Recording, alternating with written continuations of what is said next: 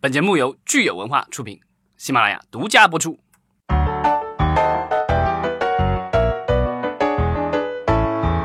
好，欢迎大家收听新一期的《影视观察》，我是老张。啊，我是大米。对，然后上一期我们和石溪聊过了，就是呃《哥斯拉二》在中国的表现，以及相关的一些我们的一些对这个怪兽类型片的一个观察。然后呢，呃，这一场呢，我们继续和丑爷一起来聊一聊，其实就是说怪兽片这种类型在中国人家都没说这。嗯，大家好，我又回来了。啊，对，没有上一，如果你听了上一期顺着接的话，你就就知道我们要和谁聊了，好好好吧？然后呢，就是怪兽片这个类型，其实在中国的话，一直以来都是挺受观众欢迎的。之前其实有大量的怪兽片在中国，其实票房都还不错啊、嗯就是当然这些片片子呃无一例外的几乎都是进口片，或者有一些可能是呃合拍片，但是纯国产的这个怪兽片，目前来说还没有出现一部爆款啊。嗯呃，在科幻类型上，我们已经有了《流浪地球》啊、那在这种动作片类型上的话，我们也已经有了《战狼二》。对，嗯，那就是在怪兽片的类型上呢，我们会有什么样的突破呢？那我们其实今天就来聊一聊。说一下，就是整个怪兽片儿在中国的这个市场表现，到底怪兽片儿这种，其实也还是有点舶来品感觉的，呃是不是有市场空间？实话，我实话实说，就是那个怪兽片在内地的市场潜力不是一不是一星半点的大嗯啊，因为其实怪兽片它作为一个。呃，对于普通观众几乎是零门槛儿，而且就是说，它有那个充分的满足观众就是走肾、视觉刺激的这种那个刚需。那么就是说，可以可以可以看到啊，就是那个目前内地好莱坞上的这些怪兽片儿，无论是《狂暴巨兽》。呃，巨齿鲨其实他们的成本相比起漫威那些一线的电影，它成本要非常是它是非常非常低的，差不多也就是一半儿，复联系列的一半儿的水平，就一亿冒尖儿的这个那个呃一个成本。然后呢，它的本身的剧作水平，就故事水平，相对来讲是不高的啊、嗯相对来讲是不高的。你其实像《金刚骷髅岛》这个达到一个呃十一十一点五亿的这个这个票房，它的这个呃它的这个剧作水平也就是一个六十分及格线的一个、呃一个水平。呃，你像是如果要是当年彼得·杰克逊那版金刚的那种故事故事水平拿到今天来讲的话，那可能应该在国内是一个二十亿以上的一个量级。嗯你像那个狂暴巨兽，呃，巨齿鲨也都拿到了十亿十亿量级。嗯所以说，那在内地来讲，它的那个市场潜力之大，是是几乎是，呃，几乎是和《流浪地球》这种片子是一个同一等级。我说的是，如果国产片拍出同样水准的作品，嗯而且其实这些舶来的呃怪兽片，其实在很多情况下，其实都超越了一些漫威的单人的超级英雄片，对吧？对现在最近的几部啊、呃单人的漫威超级英雄片的话，就不算这些复仇者联盟这些集合类的，单人的话其实都是在十亿以下。但是我们其实已经出现了好几部怪兽片，其实票房已经超过十亿了。而且它很有的感觉也不是什么大片儿质感的，还有 P 片儿，是不是？对对，然后但是整体的，就是效果还不错，除了一部合拍片儿《长城 》，反而说大打中国元素哈、就是堆了很多中国的这个一线的资源和艺人导演，结果出来效果反而不太好，这个其实挺奇怪的，就是我们。呃，业界的创作者们或者是制作者们一直都在希望能够有中国风格或者中国自己的怪兽片儿，大家总会说那些就是怎么看都是外国人的怪兽，但是其实我们自己的一个尝试也并不是很好。那么，其实中国的怪兽片到底现在应该怎么来思考它应该具备的元素？什么叫中国的怪兽片？其其实其实我一直非常反对这个讲起中国风，嗯既是古风，嗯就这种原教旨主义绝对是能害死人的。呃，像是那个、这个片子，如果要是说想要加所谓的这个中国元素的话，它应该是从当下中国人的状态去找，嗯。而不是说我们去从一个古代去找，嗯。这完全是是是两种两种不同的一个思路。古风不能代表中国风，嗯嗯，你像《流浪地球》这种片子，虽然讲的是一个未来的故事，完全科幻的一个东西，但是它所那个呈现的是当下中国人的思想和那个就是行动的一个状态。他的所有的反应所思所想都是当下中国人的能够去呃能够去做出的这种反应。相反，其实长城它是完全没有抓住呃这真正的中国人核，就是真正核的这种这种东西，包括就是它的。呃，怪兽它其实走的，它是想走一个中国古风的星河舰队的这么一个路线，嗯，然后呢，他又用了《山海经》里面的这个就是饕餮的这个嗯。这个形象，但是其实，呃，饕餮它其实如果你原教旨的把那个就是中国古代饕餮这个形象从原著里拿出来进行设计，然后用一种所谓中国风呈现出来，饕餮是本身无法被包装成一个正儿八经的怪兽的。嗯啊、因为首先第一个饕餮这个名字没有任何的传播性，嗯在座的在座的各位应该 把想把饕餮这俩字写出来，应该是非常困难的一件事情。嗯，啊、而且就是但会念的人还是挺多的。会念的人挺多的，但是其实你写饕餮这俩字儿非常困难。这比我当年被院线经理吐槽一部挺不错的国产动画的名字，不知道怎么给别人推荐叫《魁拔》，要还稍微好点儿。呃，对对对对 对对起名儿很重要，很重要起名非常重要。为什么哥斯拉能够超越国界，然后就是让全球观众知道哥斯拉这只怪兽？其实起名字就是，尤其怪兽的名字为什么如此之重要，是因为名字它其实它的发音比它的字面意思更能直击这个角色的本质。嗯宁可把这个名把这个怪兽名字起名叫什么什么拉什么什么什么拉，也不要起一个就是它的名就是其实饕餮这两个字儿，它不太适合用作怪兽的名字，它适合什么锅贴儿啊、饺子呀、你叫这个食物的名字适合叫饕餮。这这不是我侮辱老祖宗啊，这事实上就是它不太适合作为那个怪兽的名字。但其实嗯这个是一个很细节、很细节的小点了，它不足以成为一部片子最致命的一个东西。因为如果口碑好的话，嗯、有很多的片子就虽然名字好像不太好好，但是也会慢慢的起来。但是嗯可能长城本身它有一些其他层面，就是大大上面致命的问题，然后导致最终可能市场票房不太表现。那你可以说一下中国怪兽片本身你你的思考，对你觉得中国怪兽片你期待的是什么样的一个？也可以聊一聊，就是说为什么现在目前我们内地还没有一部就是纯国产的合格的怪兽片的诞生？嗯呃，其实呃其实上一期我聊过，就是说那个怪兽分为那个 monster 和开救两种不同的思路。monster 是天灾，开救是超级英雄。那么，呃，他的做法的思路也是完全不同。就是那个开救注定了它是一个高成本大投入，我们要有大量的场面，包括砸砸地标什么之类，就这些。呃，就是走肾的东西。嗯那么像那个呃这种那个 monster 类型的呢，就是我们完全可以走一个异形大白鲨这种，嗯就是低成本，然后可能全程更多靠导演去那个渲染氛围。然后呢，就是只是人类单纯的去对抗怪兽的这么一个过程，就是无论无论走两哪哪种路线呢，它都是它在市场上都是有很大的这种机会，都是有很大这种机会的。而同时呢，其实呃，我我我个人 研究怪兽片儿，我是强烈不建议大家把怪兽片儿放到古代去做，呃，它最好是现代或者近代。那如果是一个古代怪兽片的话，那个味道是更会更贴魔幻片一些。嗯但是那个魔幻片和怪兽片的这种杂糅，其实是不太，是不太就是容易和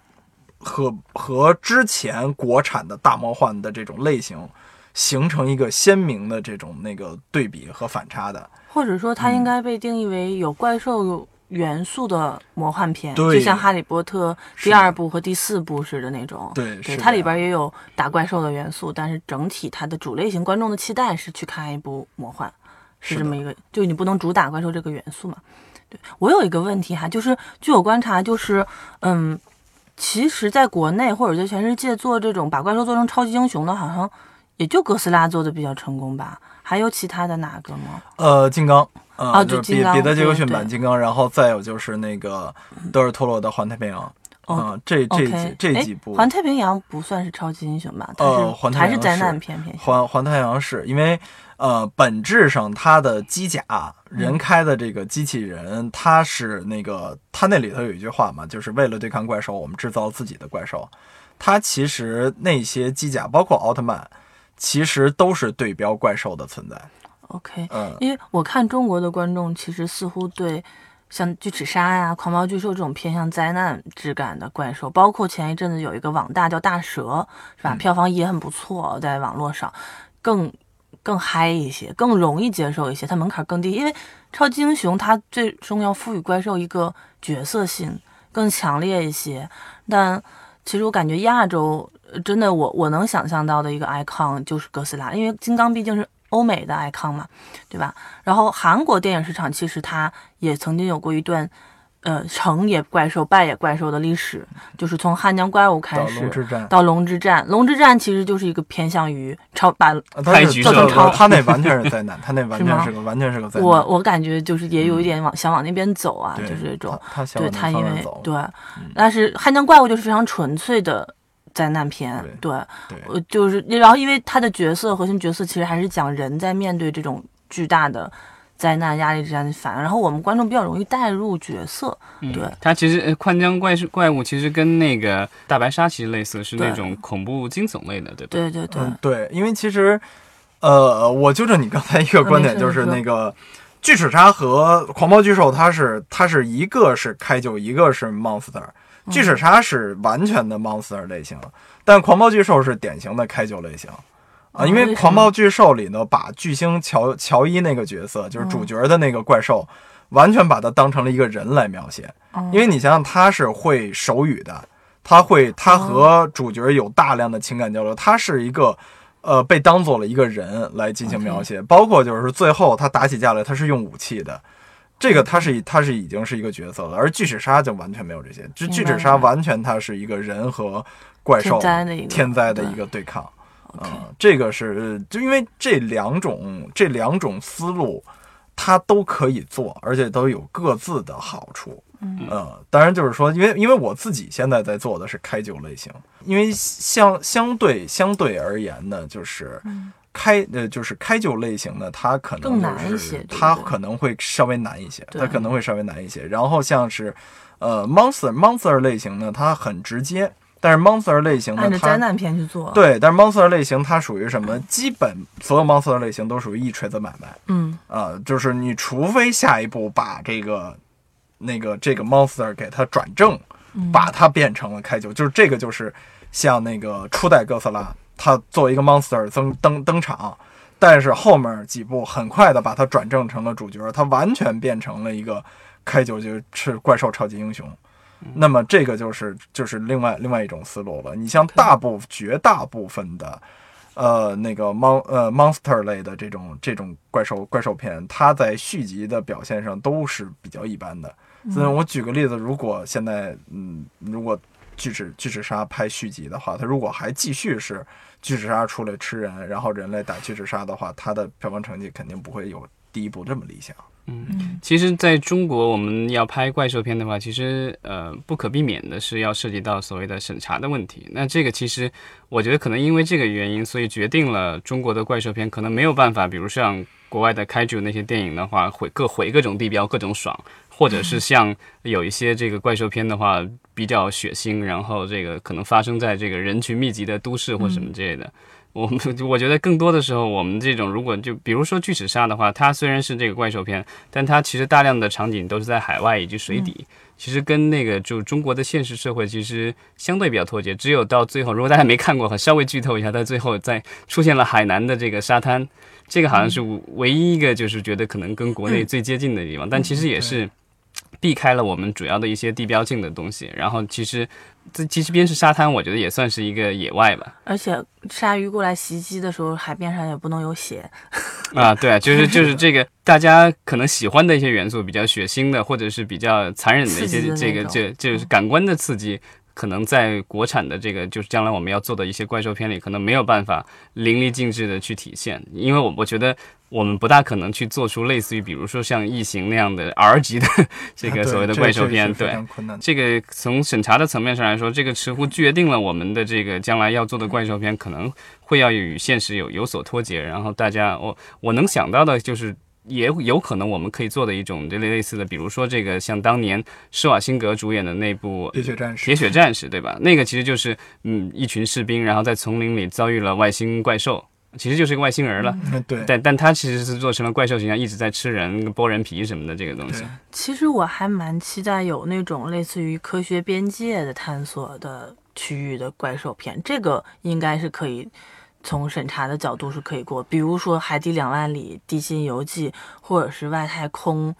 就是探索在另一个星球上遇到的怪兽对这种质感的东西，对对，对，之前那个就是吴彦祖在美国，其实他有有拍过一部低成本的，算是太空探险的片子。嗯他其实是到了一个叫欧罗巴报告，他们其实讲的是一群这个宇航员到了一个外星球，然后但是遇遭遇了当地的神秘的这个怪物。对其实类似于那种，我觉得也许是将来我们可以探索的一个方向。前年的《异形觉醒》，我觉得格局很小，但是做的还是很是很很爽的，看起来。是的，它就甚至它就是在一个宇航飞船里边爆发的一个怪兽的一个故事，对对。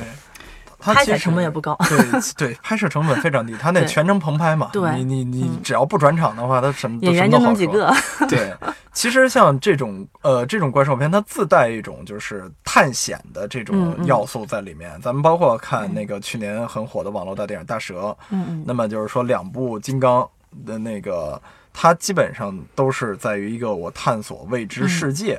它有这么一个就是刺激观众的这个眼球的点，再有就是说全世界最火的怪兽电影那个《侏罗纪》，嗯呃，《侏罗侏罗纪》整个这个系列，敌人的岛上，对它一直讲求的是我去一个完全的一个异世界，我去探索新世界的这种感觉。所以说，它对于它对于就是说我非不是要求说我非得就是在城市里头发生，那相反，它更多的是。呃，我去一个完全未知的领领域。那么我们看到这次《哥斯拉二》里头，它也加入了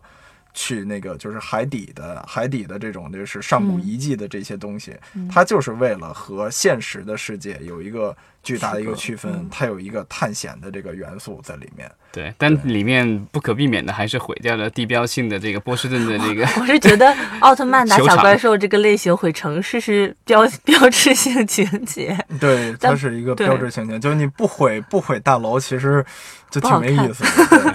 那其实就是在拍怪兽片的话，就是从我觉得从故事层面上来说，我们需要找到适合本土的故事。另外的话，能够过能够过审的故事。那另外一个方面，我觉得其实最重要的就是说，你这怪兽的这个形象对，基本上呃，大部分的怪兽片其实他们用的这个所谓的怪兽都是呃重新设计出来的，对吧？那这个其实就是概在概念设计上面的话，其实我觉得就是可能挑战会比较大，因为我们一直以来其实并没有设计出来，就是能够让中国观众特别容易接受的一个，就是所谓的中国风的一个怪兽。这个我觉得可能是是是这方面我们将来的一个挑战，就是怎么样接设计出一个就中国观众喜欢，但是啊、呃又让大家觉得可能能够得得到一种恐惧感的怪对，兽。其实其实设计怪兽这一块儿，我我比较 我比较有心得，因为设计过很多很多怪兽。就是说，最早给奥特曼设计怪兽的那个雕塑大师程天亨先生说过这个说一个话，嗯就是说，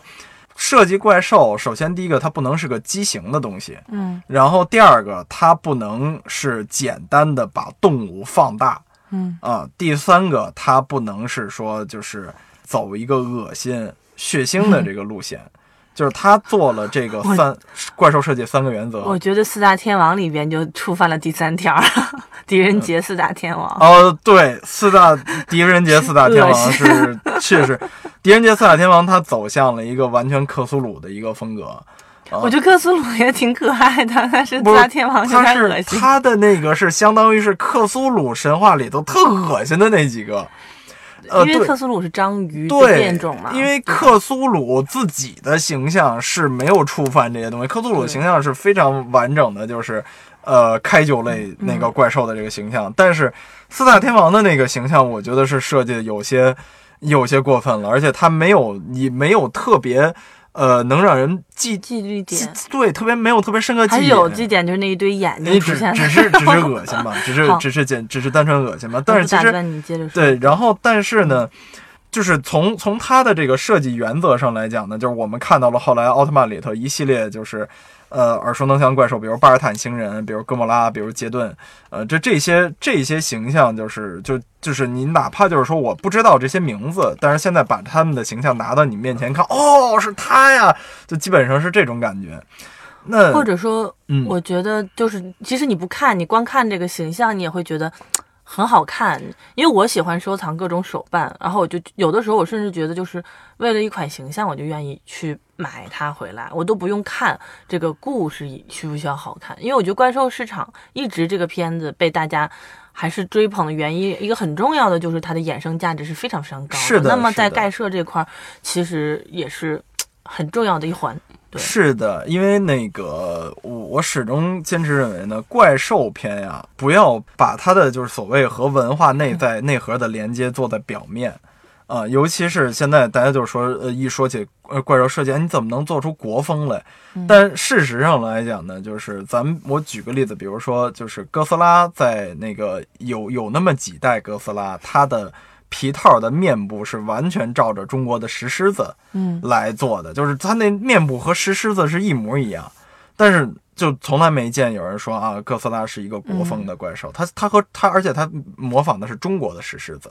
那么那个包括那个哥斯拉二的大反派基多拉，在最早设定的时候，原本它的是一个俄罗斯神话传说里头的那个三头龙怪物，但是当时远古婴二说这个。那个就是西方龙的头不好看，我们用中国龙的龙头做，就一定要做一个特别帅的怪兽出来。然后那个包括最开始基多拉的涂装，呃，是一个类似美国队长的涂装，就是美国星条骑士的那种涂装。后来说这个也不好看，我们就用纯金的这种这种形象。最后就是基多拉的形象出来之后，虽然说它是一个所谓西方龙的这个身体结构，但是依然让人感觉就是它满满的这种东方那种风格。呃，包括哥斯拉里头还有一个怪兽叫西萨王，嗯呃，就这个就不是一个非常有名的怪兽了，但是西萨王的形象完全是真那个根据中国的舞狮来进行设计的。嗯那么其实它并没有说根植于所谓说我必须得是日本的。呃，东西我呃，它而是它是广广博的去找到这个世界上任何这种文化元素，但是我去填入我自己那个我自己呃本民族的文化的内核。啊对，其那其其实我的理解就是说，在怪兽设计上来说，呃，不一定说一定要一味的去追求所谓的中国风格，东西都可以利用，就是哪些对我好，我就用哪些，对吧？不用太拘泥于说我一定要强求要做做到什么样的一个程度，而是说我要做的其实是一个。呃，产品对吧？这产品就是，比如就就好像我觉得我的理解可能就跟做手机一样的，不能说这个，比如说操作系统是国外的，我就不不不喜欢，我要一定要用我的。这我觉得什么好，我的取材的话，我可能是全球的一个供应链，那什么元素好，在哪儿好，我就去从哪儿取，对吧？对我，但我其实觉得现在这个国内的一些概设的一个比较大的问题是缺乏原创性。它不是说我一定要做中国风，或者是一定要做西西方风或者怎么样，而是说它有比较强的拼凑感，就是他觉得都是属于那种他看了什么之后，然后东拼西凑，但是这个东西。比如说像刚才呃丑爷说的，虽然他借鉴了很多，但最后他的完整整体的完整性是一个很新的，就是他融会贯通之后，他再创作了出一个自己新的一个 icon 出来。你不会说看到他，你总会觉得这个是超哥斯拉的，这个是那个超就是其他的金刚的这种拼凑到一块儿。而是说它是一个自己的一个原创的东西。我觉得我们现在的有一些怪兽设计呢，就会让大家会觉得，似乎大家可能是看一些老的怪兽片看多了之后，总是跳不出那个审美桎梏了，然后没有办法加入自己很原创的，让人眼前一亮那个新的东西。其实我觉得原创的那个美术不用你全新的，就是让你看哇，这个是从来没见过的。基本上怪兽基本上也被人想的差不多了嘛，但是在里边你会有一点点让你觉得它是有新的自己独创的理念和想法的，甚至是一些思想就是意意影射的一些东西，我觉得就足够了。对，对，其实就是如果大家在网上搜中国的这个怪兽什么之类的，其实看出来大量图片，我感觉好像都是这个游戏里的那个，就是各就各各各种根据中国神兽改编出来的各种怪兽。其实那些怪兽，呃，怎么说呢？就是我觉得非常的绚丽，但是缺少了那种就是给人的那种恐惧感。嗯，这个可能是我觉得将来的这个国产的怪兽可能需要就是能够做到，就是说这东西，比如说异形里面那个东西，嗯。我觉得就是即便它不做任何动作，不说任何话，它站在那儿，我觉得我就挺恐惧的，是的，是的。不寒而栗。是的，是的因为异形也没有说我去从从任何的什么文化，就是神话传说什么之类去嗯。做任何借鉴，它就是及格的那个艺术设计。哦，但是异形这个我嗯之前有看过一些资料，就是他们当时的那个年代诞生，它其实正好是跟一些技术革新是混在一起的，重工业革命。它之所以选择那种非常金属质感的铁血战士异形的那种很硬的外壳，然后包括它的那身就是。呃，形象是影射了人们对那个时候的技术重工业和钢筋混凝土的一种技术恐恐惧和技术威慑在那对，里。这个其实还是跟还是跟时代性相关的，对对对它不是说时代精神。对，它是跟时代的一些技术影射是有直接勾连的。我觉得、嗯人们会对技术进步本身进行一些反思，然后或者有一些思考，然后他就把这个东西整体异形做成一个。就是金属感、钢铁感特别强的那么一个大怪怪物的那种，就是你会觉得很害怕那种感觉是，我觉得是有时代气质的。那么他也不是说完全没有思考过一些东西，我觉得可能是因为美国没历史吧，所以他们没有束缚。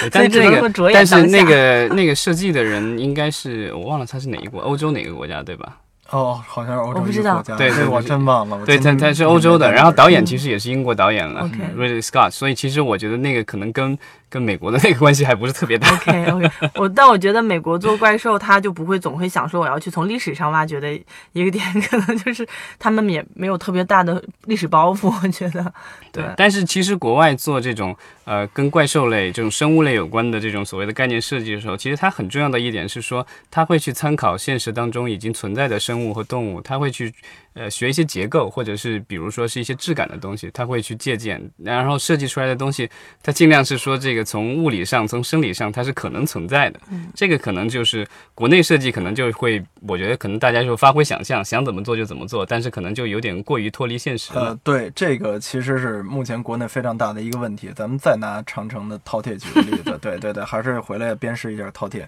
就是 对那个，其实饕餮在设定上，它首先第一个就是眼睛长在肩膀上，这这这个，呃，然后全身它全身有各种各样类似于中国古代的那个。就什么饕餮纹顶啊，嗯对对对，嗯就那种纹路的那那种那种顶上那种纹路文字呀纹路的那种感觉，但是它在设定它就是一个外星怪兽，它整体而言给人的感觉就是不伦不类啊，就是嗯它的文本、它的设定都是让人感觉完全无法落地的。嗯但你其实相对来讲，怪兽这种这种类型片的话，呃，你要么就是说像那个老版日日版的哥斯拉，就是特别超级英雄那几集，那几集的画风是特别飞的，你往那个完全漫画、卡通化的这种方向去拍。你要么就是说拍成像现在这个就非常实的，就是让让你让你感觉这些所有的怪兽是真的能真实存在的这种很落地的这种感觉。比如咱们说刚才一说异星觉醒，嗯比如说异形，这个也都是让人感觉就是嗯特别像真实的生物的这种感觉。嗯嗯那么如果两个都不沾，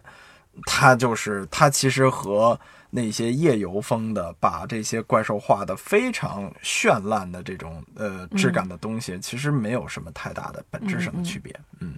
过于流于外表是吧？对对。嗯因为我觉得可能 我接触过一些国内的盖社，确实有呃，因为之前游戏行业给钱多嘛，嗯然后很多年轻的学美术设计的，呃，都还从业从事游戏行业，然后转行，现在这两年影视行业来做一些特效盖设的东西，但是它确实是一个非常不同的两种媒介，他不理解电影观众或影视观众在。看这个东西的一个质感，纯粹以游戏的那种思路去设计这个东西，他在给实拍的时候，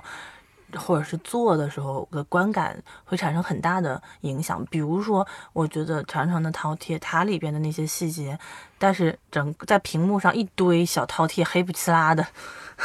出来的时候，那些细节都是废掉的。但是你实际要要做，你建模又会花很多的心思和成本去抠那个东西，但实际上你在看的时候是什么都看不到的，而且你看的时候还会觉得这个上面。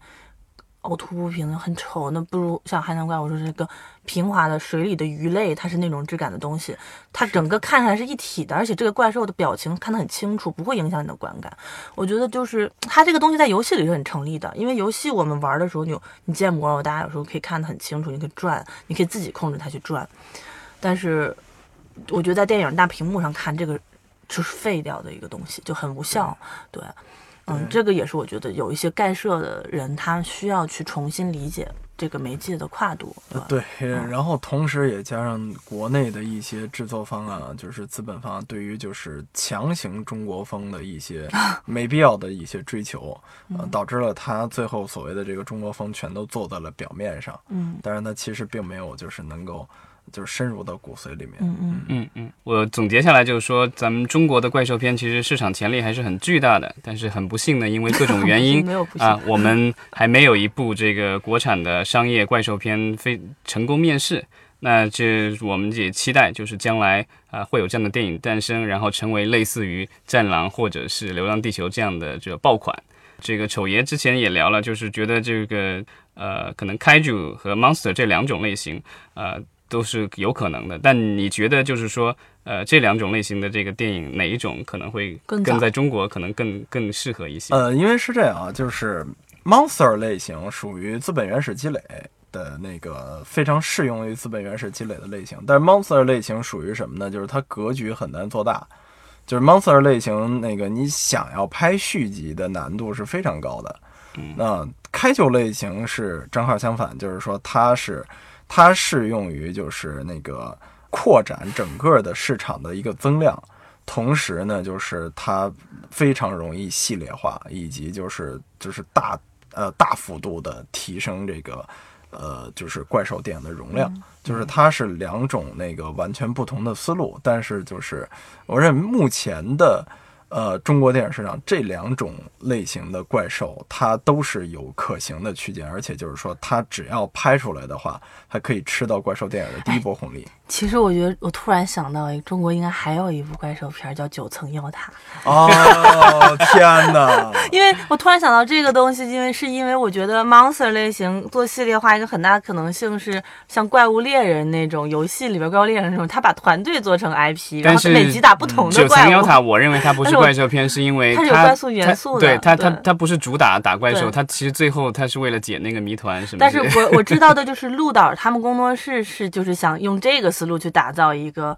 IP，就是他们是一个团队，每集打不同的小怪兽。对，但这个就回到丑爷的之前咱们聊过的，就是说他其实我觉得就是他有点前半程是这个，后半程是那个，嗯就属于因为他当时是这个就属于。没有前后没有统一。主要是他当时是碍于了原著的束缚嘛，但是他塞了一些叫七四九局的自己的私货，然后现在不需要原著了，然后可能就要开始开自己的这套私货了。啊，不管怎么说吧，我觉得就是也听起来的话，似乎 monster 电影的话，可能可操作性更强一些，因为可能不需要特别高的成本。对较，小。当然开局售的话，你如果要把市场做大，可能要就是要把这个开局这样的这种呃能够做出来。那嗯我觉得就是咱们可以期待吧，就是说短期内来看看有没有这个比较成功的 monster 电影出现。嗯另外的话，呃，远期我们看看有没有我们能够打造自己的这个开局兽宇宙。是的，嗯，好，谢谢大家。好，谢谢。